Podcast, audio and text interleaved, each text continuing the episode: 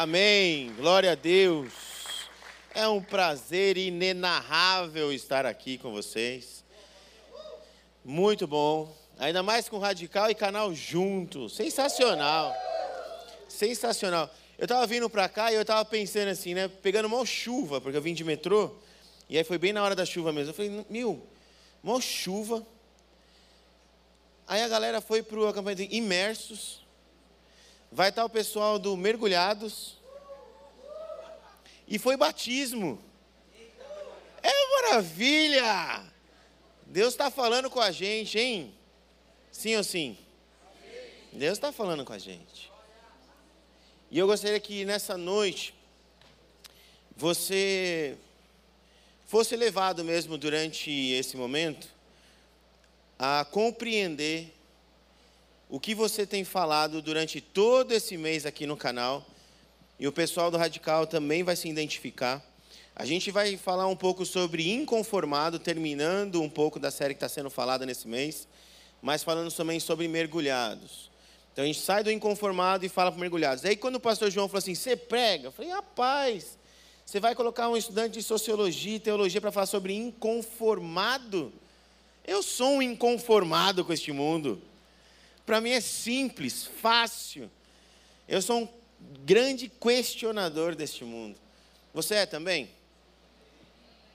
Ou você toma forma fácil desse mundo? Ou você é um inconformado? Você é um inconformado? Eu sou um inconformado. Porque quando a gente vai ler Romanos 12, 2, vai falar sobre isso. Não tomem a forma deste mundo. Não é verdade? Porque qual é a nossa forma? Qual é a nossa forma? Qual é a nossa medida? Qual que é? Cristo é a nossa medida. Mas a gente precisa, de alguma forma, compreender aonde nós estamos hoje, o que nós estamos vivendo hoje, qual é a forma, qual é a forma, a medida com que nós estamos sendo medidos, aonde nós estamos sendo colocados, em qual lugar que estamos sendo comparados. E aí é muito interessante, quantos já ouviram falar de modernidade líquida aqui? Só para eu entender um pouquinho. Tá. Bauman vai falar um pouquinho sobre modernidade líquida, né? relacionamentos por interesse. Ou seja, você não vê mais, por exemplo, nossa, é mó estranho falar na minha época, né, Fi? É muito estranho, cara, porque eu sou jovem. Mas assim, beleza, na minha época, você via skatista, era skatista, meu. Você não ia ver um cara com um cara de nerd andando de skate. Porque o cara era skatista, entendeu? Bermudão, camiseta, camisetão e tal, o cara é skatista. E aí tinha os clubbers, assim. Então era tipo baby look, aqueles tênis rosa choque, com piercing, assim. Entendeu? Aí tinha os caras do rock, cabelão, tudo de preto e tal, com aquela linguagem bruta. Hoje, não mais. Hoje não mais. Você vai no Ibirapuera, você vai ver um cara que se você olhar para ele falar assim, nossa, esse cara é né, tão serinho, com óculos bonitinho, redondinho, parece o Harry Potter. o cara pega o skate, dá uns mortal, um triplo, sei lá o que ele faz com aquele negócio. Você fica assim olhando para ele e fala, meu Deus. Hoje não existe mais identificação pelo visual. Isso tem muito a ver com a questão da modernidade líquida. Tem muito a ver com a relação de interesses. Hoje a identificação é em quem eu sou, o que eu gosto de fazer e com quem eu gosto de fazer.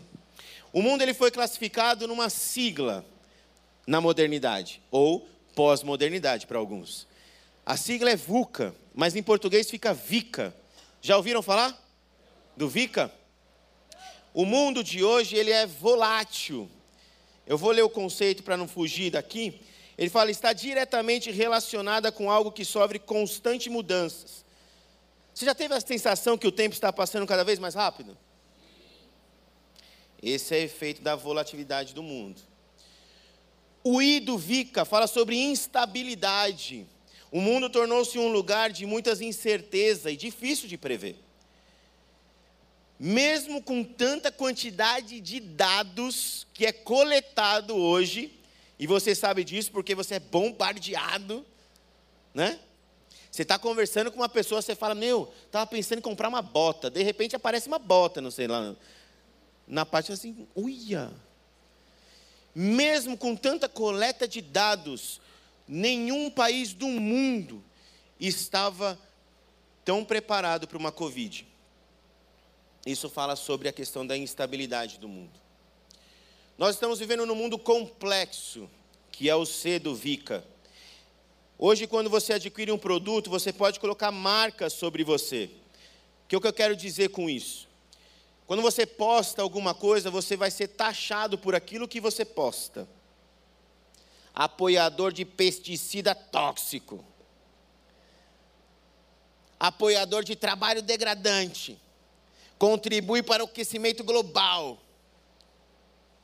Hoje, uma escolha, uma manifestação pública traz diversos rótulos sobre nós. E o A do Vica é ambíguo. Diante de tudo isso, de todo esse cenário que a gente vive, vão dizer que simplesmente não há respostas corretas. Prestou atenção? Diante deste mundo que nós vivemos, volátil, incerto, complexo, vão dizer para nós que hoje não há resposta certa. O que existe são possibilidades e caminhos, e as pessoas devem fazer uma escolha consciente e optar por uma direção em detrimento de outra. E assim, nesse mundo, hoje nós colocamos a nossa vida, nosso relacionamento, as nossas profissões, nosso tempo, a nossa dedicação para atingir a expectativa de um mundo cada vez mais fragmentado. E isso cansa, satura, gera estresse Entende? Entende porque a gente fala de ser inconformado? Porque se a gente for tomar a forma deste mundo, vai ter que cuidar da cabeça. Porque você vai ficar estressado. Você vai ficar cansado. Nunca houve tanta informação. Vivemos num mundo com muita informação, mas pouca formação. Muita informação, mas pouca formação. Poucas pessoas conhecem tanto de um assunto que não seja apenas por princípios e conceitos que ela leu no Google em dar pesquisar. E isso nos torna cada vez mais frágeis diante de um mundo volátil, incerto, complexo e ambíguo. Posso dizer, se você não firmar os seus pés na rocha, você é presa fácil nesse mundo. Uma hora você vai se sentir estressado, pressionado a ceder a essas questões do mundo. Isso se você já não fez. E já não também rotulou as pessoas pela internet. Ou já não foi rotulado pela internet. Ou se não você trocou a sua fé para ficar bem com seus amigos. Se você já não fez isso. E essa é a questão. Qual é o nosso desafio real hoje? E aí eu gostaria de ler Efésios 4,13, que vai ser o texto que nós vamos trabalhar hoje. Eu não sei porque aquele tempo está ali 30 minutos. Pode apagar isso aí. O culto começou mais tarde. Não, eu sou obediente para eu voltar, né? São 12, 12, 12 anos de IBP. Só para os irmãos, quem não me conhece, né? É, a Júlia brincou porque só tinha a Ana Luísa, minha filha mais velha, quando a gente veio para cá. Hoje nós temos quatro filhos. É. É, a Estela está sendo adotada por nós também. Já até falei para a mãe e para o pai dela. A gente já compra todos os produtos lá também sem lácteo para ela poder ficar com a gente. Ah, e nós fomos para Santo Amaro, ficamos cinco anos em Santo Amaro aonde nós implantamos o Radical e nós cuidamos também do canal. Ou seja, a gente também já foi do canal jovem e Radical Team. É, e a gente cuidava de missões e aí nós voltamos para cá com o, o desafio de cuidar das células, que era a rede do pastor Tiago Marcolon, que eu sei que vocês conhecem muito bem, né? E aí o Tiagão e depois nós fomos convidados para vir para a área de acolhimento e, e discipulado inicial. Está sendo maravilhoso.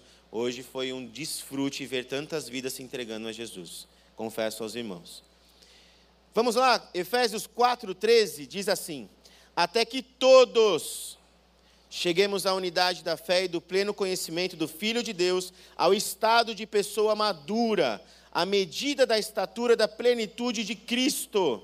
Ou seja, hoje eu quero falar com vocês sobre o meio de crescimento, a medida do crescimento e o nível de crescimento. Pegou aí? Bem batista, né? Três pontinhos. O meio do crescimento, a medida do crescimento e o nível do crescimento. Esse versículo eu sei que ele está dentro de um contexto onde o Paulo está dizendo à, igreja de Éfeso que o Senhor distribui gratuitamente os dons e serviços ministeriais entre os filhos, para que os santos sejam equipados e capacitados para a edificação dos outros. Ok? Essa é a compreensão de Efésios 4. O Senhor está dizendo que ele distribui dons para a igreja, para o corpo e serviços ministeriais para que ela cresça e edifique uns aos outros. O corpo cresce com a utilização dos dons e ministérios que o Senhor nos presenteia. Mas eu não quero falar do coletivo. Hoje eu não vou falar do coletivo. Eu não vou falar do corpo, da igreja. Hoje eu quero falar especificamente no individual, do indivíduo, daquilo que o corpo derrama sobre o indivíduo no amadurecimento dessa pessoa. Vamos pensar que a igreja é um quartel-general do Senhor. Aqui dentro somos treinados, instruídos, equipados, vivemos para agir em equipe. Amém, irmão? Amém? Ninguém fica sozinho.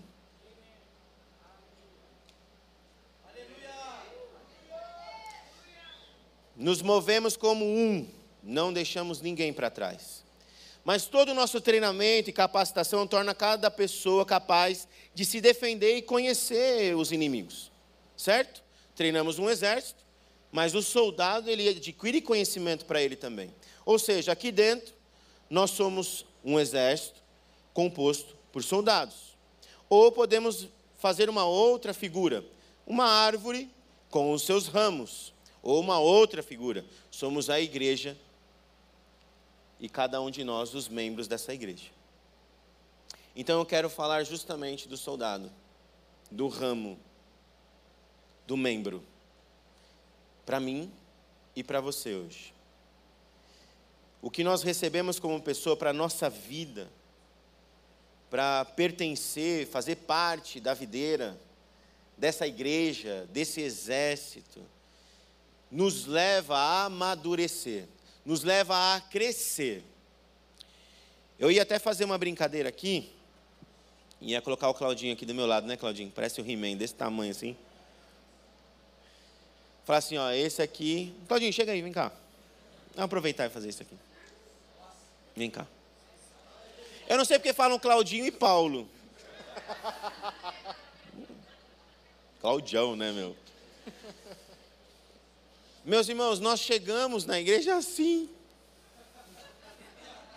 Assim, né? Mas qual é o propósito de Deus? Crescemos amadurecemos para chegarmos desse tamanho. Sabe comigo ninguém pode? É assim que a gente enfrenta o inimigo. Quando o diabo ele chega perto, você bate o pé, ele sai de retirada. Porque ele entende o seu tamanho, não fisicamente, mas espiritualmente. Porque se eu for falar que eu tenho que tomar a forma do Claudinho, eu não consigo. Vocês ainda estão vendo ele, não estão? Não dá. Não dá. Aí eu vou falar que eu vou crescer do tamanho do Claudinho, eu tenho 40 anos. Parei de crescer. E encontrei uma senhora que falou que diminuiu 3 centímetros. Eu falei, a gente diminui quando envelhece? Ela falou, diminui. Eu falei, estou lascado. O meu IMC já está alto, imagine eu menor. Nós não vamos atingir a estatura de uma outra pessoa. Obrigado, Claudinho. Valeu, viu? Palmas para o Claudinho. Obrigado. Grande homem de Deus. É um grande homem de Deus. E é um grande homem de Deus. Né? nós não vamos chegar à estatura de uma outra pessoa. Então, para de se comparar com a pessoa. Ei, presta atenção, olha para mim. Aliás, faz uma coisa que você não gosta de fazer: vira para o seu lado, para a pessoa do seu lado, e fala assim: para de se comparar com a outra pessoa.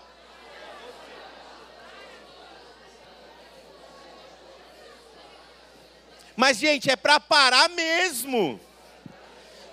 Se a pessoa for se comparar com outra pessoa, você fala assim: lembra do que você falou. Nós não nos comparamos com o outro, porque a estatura é de Cristo que nós devemos atingir, não é do outro. Amém? Amém. E se esse mundo está difícil, e está difícil, Logo, nós temos a nossa compreensão da nossa luta. Nossos valores, os nossos princípios, eles têm sido atacados, isso não é novidade para ninguém. Se nós não tomamos o devido cuidado, nós faremos com que o nosso aprendizado, o aprendizado desse exército, o aprendizado da igreja, do soldado, do membro, do ramo, se nós não tomarmos cuidado com esse mundo volátil, incerto, complexo, ambíguo, nós vamos relativizar o nosso pensamento. Prestou atenção? Se não tomarmos cuidado, nós vamos relativizar o que nós pensamos. E aí é um problema. Ó, deixa eu falar uma coisa para vocês. O nosso corpo é templo do Espírito Santo, não é verdade? Sim. Maravilha. Todo prazer sexual que Deus deu ao homem ou à mulher é para o seu parceiro. Beleza? Está claro isso? Mas tem um problema. Eu não vou entrar no mérito agora, né, do, do casamento. Mas quando eu decido saciar o meu prazer sozinho, eu estou pecando. Deu para entender? Tá claro? Só que a gente consegue justificar para nós mesmos. Porque a gente é bom, a gente é bom demais. A gente é bom de não sentir culpa de estar tá fazendo uma coisa errada para Deus. Porque a gente consegue racionalizar o porquê que a gente está fazendo aquilo. O que, que eu fiz? Eu acabei de tomar forma desse mundo. Quando eu faço isso. Toma muito cuidado com isso. É isso que o diabo quer que você viva. Se justificando para viver no pecado, para não crescer a estatura de Cristo. É isso que o diabo quer de nós. Outro exemplo. A palavra do Senhor diz que nós temos a mente de Cristo. Todo aquele que recebeu o Espírito Santo, certo? Então eu tenho clareza de quem eu sou. Eu sou filho. Filho de Deus. Porque a minha filiação vem dele. Mas o diabo, ele é astuto. E basta você ter tido um lar disfuncional. Está claro que é um lar disfuncional? Não? Eu, na minha infância, tive um lar disfuncional. O que é um lar disfuncional? Na minha infância, eu tive uma mãe que não tinha diagnóstico naquela época, mas era bipolar. E eu tinha um pai que era usuário de droga. Eu cresci nesse lar. Eu falava, eu falo, e hoje eu conto isso tranquilamente, que é um testemunho, porque Deus me separou, estou aqui, creio nisso. Glória a Deus por isso. Eu vivia num lar que eu falava que assim, eu me desviava de OVNI, assim, ó. O que, que é OVNI? Objeto voador não identificado, não é? Então, minha mãe vivia atacando as coisas. Vai, desvia. Para acertar no meu pai. Meu pai não sabia quando ia voltar para casa. Quem assumiu o papel de homem do lar? Uma criança. Eis que vos digo, eu. Eu acredito que alguns aqui já viveram isso. Sabe do que eu estou falando? Esse é um lar disfuncional. Lar disfuncional. Se você já foi abusado, se você tem trauma, se você já passou por ansiedade, crise, pânico, depressão, as suas convicções ficam abaladas. O diabo coloca em nós questões que não são, não são verdade sobre nós, porque elas não são bíblicas. E ele sabe, ele sopra isso na nossa orelha. Para que nós aceitemos a ideia de ser uma pessoa rejeitada, culpada, de ser uma pessoa violenta, ou até outras coisas. Eu ouvia isso o tempo todo e falava para o diabo: para, porque na minha orelha ficava assim: você não vai ser feliz, você não vai ser feliz, você não nasceu para ser feliz, você não nasceu para ser feliz. E eu digo que hoje eu sou um homem extremamente realizado. Glória a Deus por isso. Tem uma família linda. O Senhor me escolheu para ser pastor e hoje eu faço aquilo que eu sou chamado para fazer. Eu estou no lugar que o Senhor falou para eu estar. Então eu vou dizer uma coisa para você: se você tem ouvido isso, é mentira do diabo. Deus te escolheu e tem um propósito para a sua vida. Eu creio nisso, creio muito nisso. Mas toma cuidado. Porque a forma deste mundo, ela vai, a tendência dela é te colocar contra a parede. Contra a parede. Nenhuma marca deste mundo pode sobrepor o sangue de Jesus derramado na cruz, por mim e por você. Amém? Nenhuma. Por isso a gente não pode negligenciar as artimanhas do diabo para destruir o que Deus está construindo em nós. Então, diante disso, por isso que eu falei, esse aqui era só a introdução, aquele relógio ali está me atrapalhando.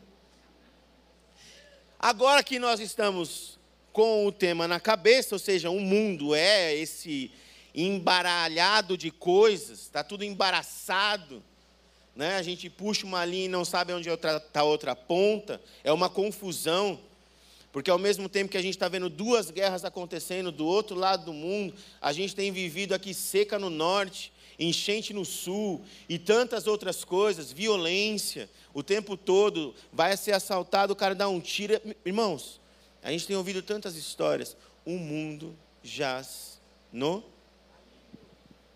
no maligno.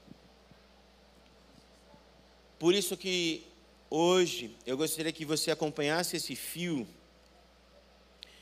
Eu falo fio, o tema da, da, da mensagem de hoje. Porque a gente começa como inconformado mesmo. A gente tem que ser inconformado.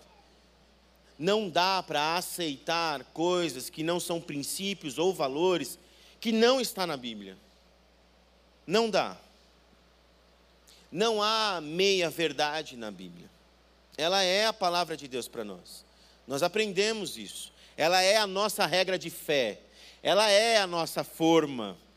Ela é o que nos molda. Amém? Então a gente não pode negociar isso. Uma vez que eu tenho isso diante deste versículo, em próprio versículo 13, eu queria falar sobre o meio do crescimento, a medida do crescimento e o nível do crescimento. Para nós lermos de novo, versículo 13. Até que todos cheguemos à unidade da fé e do pleno conhecimento do Filho de Deus, ao estado de pessoa madura à medida da estatura da plenitude de Cristo. Alguns teólogos vão dizer que fica melhor assim esse texto. Ó. Assim, todos finalmente atingiremos a unidade exclusiva de nossa fé e em nosso conhecimento do Filho de Deus, e chegaremos à maturidade, medida por nada menos que a estatura completa de Cristo. Tremendo é tremendo. Porque não vai ser o Claudinho que vai estar sendo comparado comigo. Vai ser Jesus que vai estar do meu lado. Falando assim, ó, tá crescendo, hein? Tá crescendo. Então a primeira frase que eu gostaria de analisar com os irmãos é a unidade da fé e do pleno conhecimento do Filho de Deus. Aqui constitui o meio do crescimento. É pela fé, é pelo conhecimento, a palavra aqui é compreensão, familiaridade, discernimento. Não é conhecimento intelectual. É relacionamento pessoal. Eita Deus! Sabe por quê? Porque a gente cresce quando a gente se relaciona. A gente gera fé quando a gente está um com o outro. É assim que acontece. Não dá para ser um eremita um cara que vive lá na, nas montanhas, né? É Capitão Caverna, ninguém aqui assistiu, né? Não, não vai dar. Os meus exemplos não colam. É, filho, eu estou tentando, mas não rola.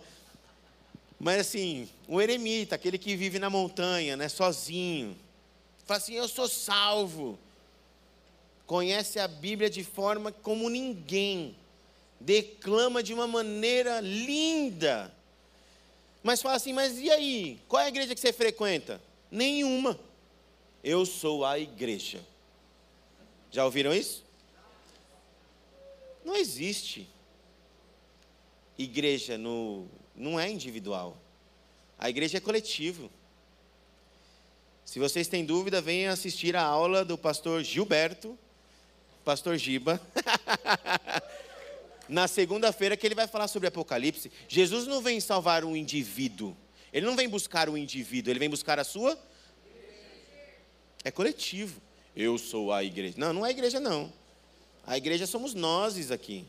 Todo mundo junto. A unidade, ela se origina na intimidade com Jesus. E ela é proporcionada pela graça. Irmãos, Paulo não está falando aqui da expressão da conversão. Presta atenção. O meio de crescimento, na qual ele está falando, não é quando eu aceito Jesus. Aceitei Jesus, cresci. O apóstolo Paulo não está falando isso. Aliás, tem uma passagem que muitas pessoas tratam ela como novos convertidos, que é Apocalipse 2, quando João ele escreve ali falando sobre a igreja de Éfeso, ele vai falar o seguinte: Tenho, porém, contra ti que deixaste o primeiro amor. Não é o primeiro amor da conversão ali quando você lê. Deixaste de fazer a Deus como primeiras coisas, como dar a Deus as primícias da sua vida. A igreja já tinha aliás, já se acostumou a fazer as coisas. Sabe quando fica tudo automático? Você nem ora mais, né? Porque você já sabe fazer. Eu já sei o que vai acontecer. Não é? Está tudo tranquilo. É isso que o Senhor está falando ali. Ele não está falando de novo convertido. Ele está falando de ter no coração como se fizesse a primeira, para a primeira pessoa. Tem uma música do, do PG que eu gosto muito, que fala que ele é o meu primeiro pensamento. É tremendo, seja o meu universo. Essa música é linda. Toda manhã, quando eu acordo, eu fico pensando, Senhor, obrigado. E vem essa música na minha cabeça. Lembro do nosso pastor fundador, pastor Ernesto Tonini, quando ele falou que toda manhã, antes de escovar os dentes, ele fazia o devocional dele. Para que o primeiro pensamento dele fosse em Deus. Paulo está falando aqui que a nossa medida de crescimento, o nosso meio de crescimento, perdão, ele é um coração que está voltado a Deus nas primeiras coisas. Muitas vezes a gente coloca como dízimo e oferta, não é isso. Deus está falando muito além. É em tudo que nós fazemos, tudo que nós nos dedicamos. Isso é crescimento.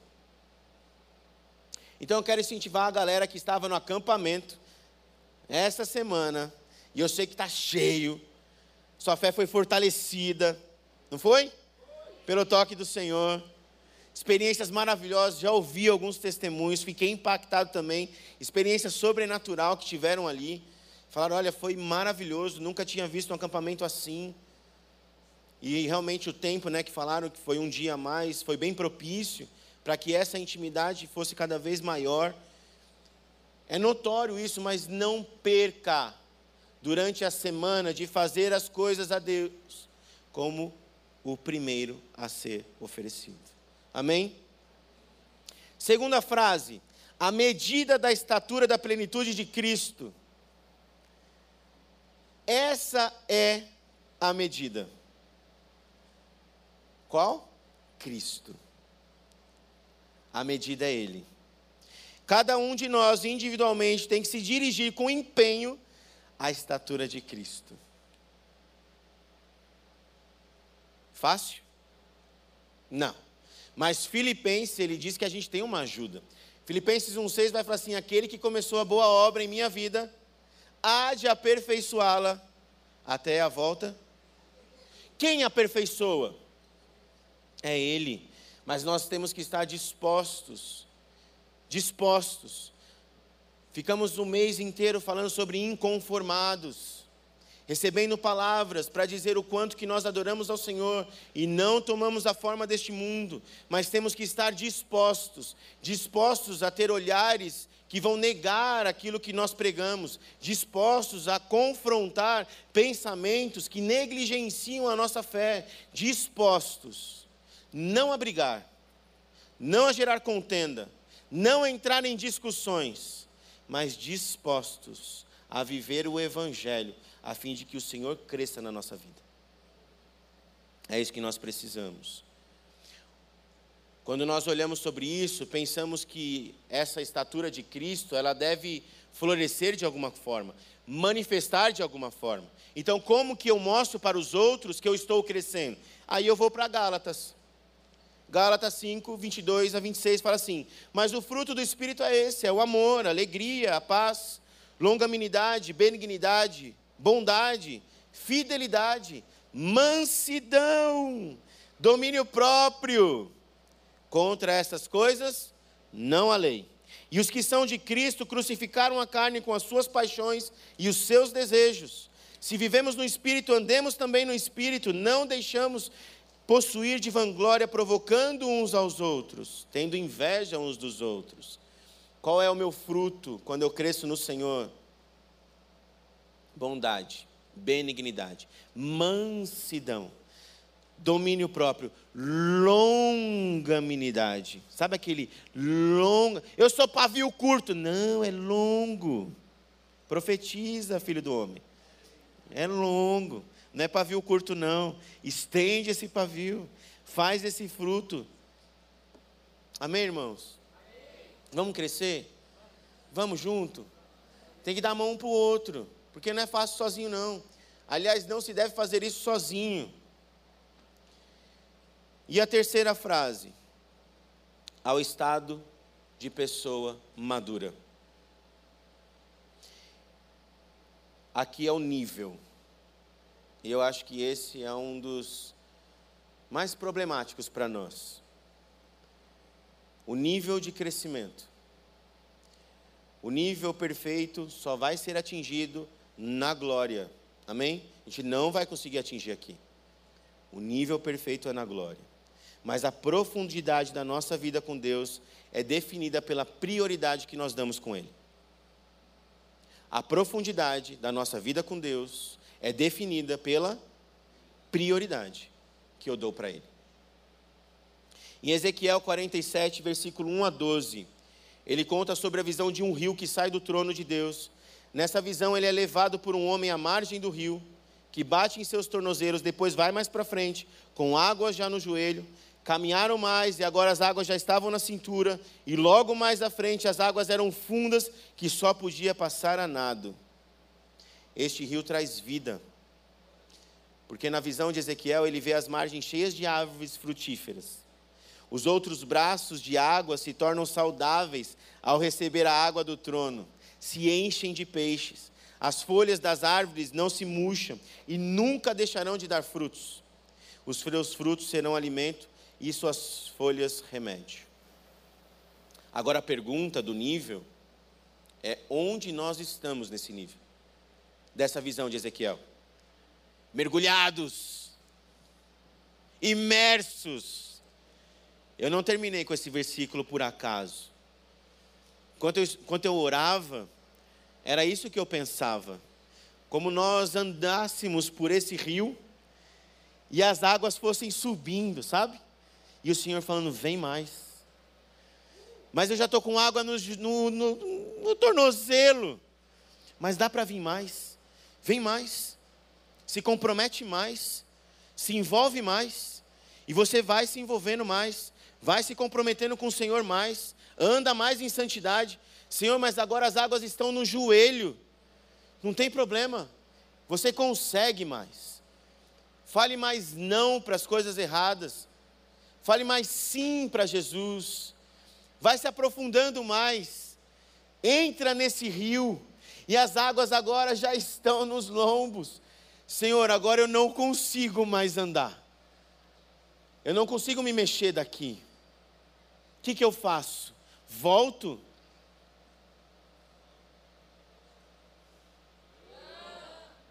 O que, que eu faço? Mergulha no Senhor se afunda nas águas de Deus, se enche do Espírito Santo. Esse é o desejo do Senhor para nós. É isso quando a gente lê Efésios 4 falando sobre a igreja que edifica um ao outro, porque eles estão mergulhados. Eles chegaram num nível que agora são levados pelo Espírito Santo, conseguem dizer não para a carne e sim para o Espírito. Vivem uma vida digna de agradar o nome do Senhor aonde vai. Esse é o meu desejo. Esse é o meu desejo. Quando eu leio essa passagem, eu falo assim: Senhor, eu quero ser esse.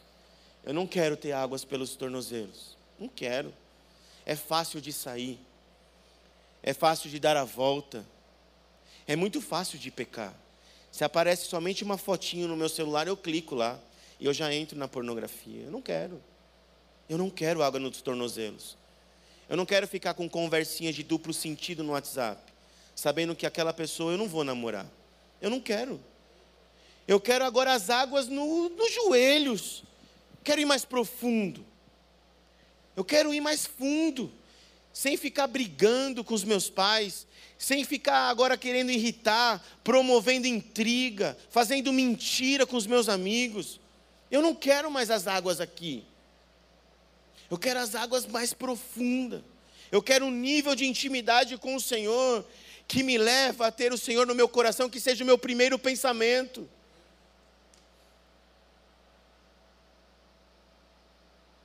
Você deseja isso? Se coloque em pé no seu lugar, então.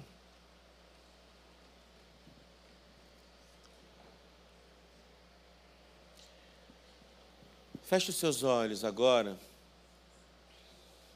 Imagine você. Imagine você agora diante desse rio. Pense nisso.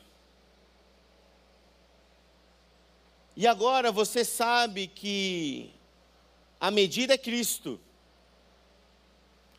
a unidade é a fé.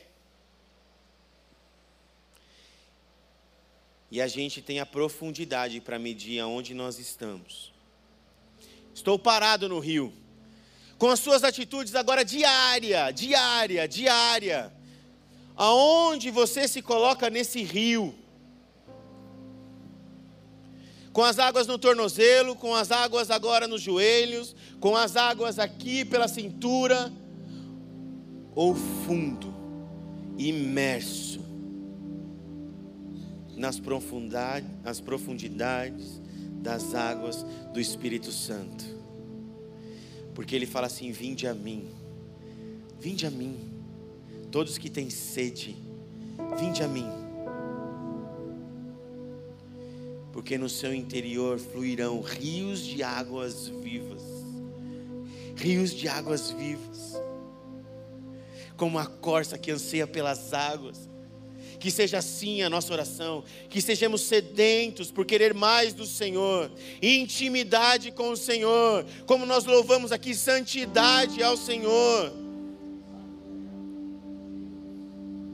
Ora agora a Deus e faz um compromisso você e Ele. Coloca o seu coração diante do Senhor, porque só você pode fazer isso, ninguém mais. Ninguém mais consegue ver as suas atitudes no secreto, porque você é quem você é no secreto. Você não é quem você é quando os outros estão vendo. Como você tem sido no secreto. Apresenta isso diante de Deus e mergulhe nas águas do Senhor. Se aprofunde em Deus, deixa Ele te usar. Deixa Ele te usar. Eu quero que você seja usado para abençoar a minha vida. E eu quero que Deus me use para abençoar a sua vida. Isso é igreja, isso é corpo. É assim que nós crescemos juntos.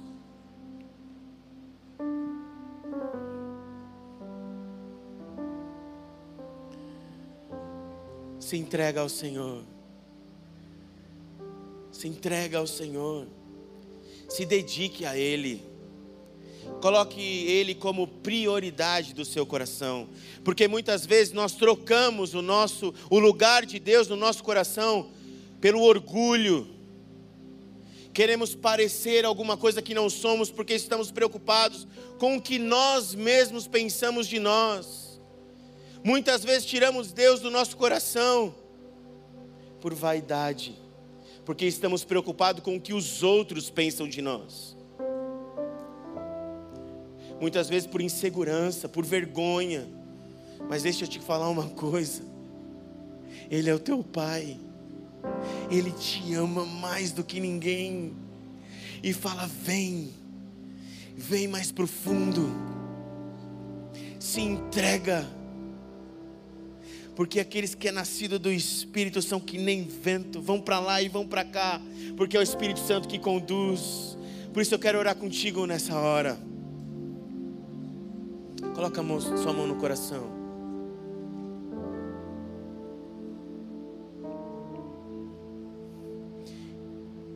Ora aí no Senhor. Ora ao Senhor. Deus, nós estamos aqui hoje, nessa noite, te pedindo, enche-nos, leva-nos mais profundo. Senhor, aumente a nossa fé, ajuda-nos a crescer com a convicção e a certeza de quem nós somos no Senhor. Ajuda-nos a manusear a tua palavra para combater esse mundo, Senhor, tão complexo, tão volátil, tão incerto, tão ambíguo. Precisamos, ó Deus, que a nossa fé seja fortalecida. Ajuda-nos na medida. Queremos, ó Deus, crescer em Cristo. O Senhor, ó Deus, é aquele que nos dá o capacete da salvação, a couraça da justiça, o cinto da verdade a sapatilha do Evangelho da paz. É o Senhor que nos dá a espada do Espírito, o escudo da fé. Ó Deus, é o Senhor. Queremos ser revestidos por Cristo. Queremos estar imersos no Senhor. Ajuda-nos, Deus. Ajuda-nos nessa noite para que vamos, possamos entrar num nível mais profundo de intimidade com o Senhor, para que seja assim o nosso primeiro pensamento dedicamos o nosso coração a Ti nessa noite. Seja exaltado em nosso meio, seja engrandecido, Senhor. Que nós possamos tirar do trono do nosso coração o nosso eu, a nossa vontade e estabelecer esse trono para Ti. Reina sobre nós e seja exaltado em nosso meio em nome de Jesus. Amém. Amém. Deus abençoe sua vida, meu irmão, minha irmã. Do fundo do meu coração, receba essa palavra e que Deus possa te usar mesmo em nosso meio, viu? Para que nós possamos ser edificados pela tua vida e que assim também seja pela minha. Sábado que vem, culto de transição. Beleza? Então não deixe de estar aqui e trazer um amigo. Tá certo? Então Deus abençoe sua vida. Vá em paz. Um ótimo domingo, né? Eu ia falar final de semana, mas sábado já foi. Então que domingo seja abençoado, tá bom? Se puder, esteja aqui conosco amanhã também. Deus abençoe.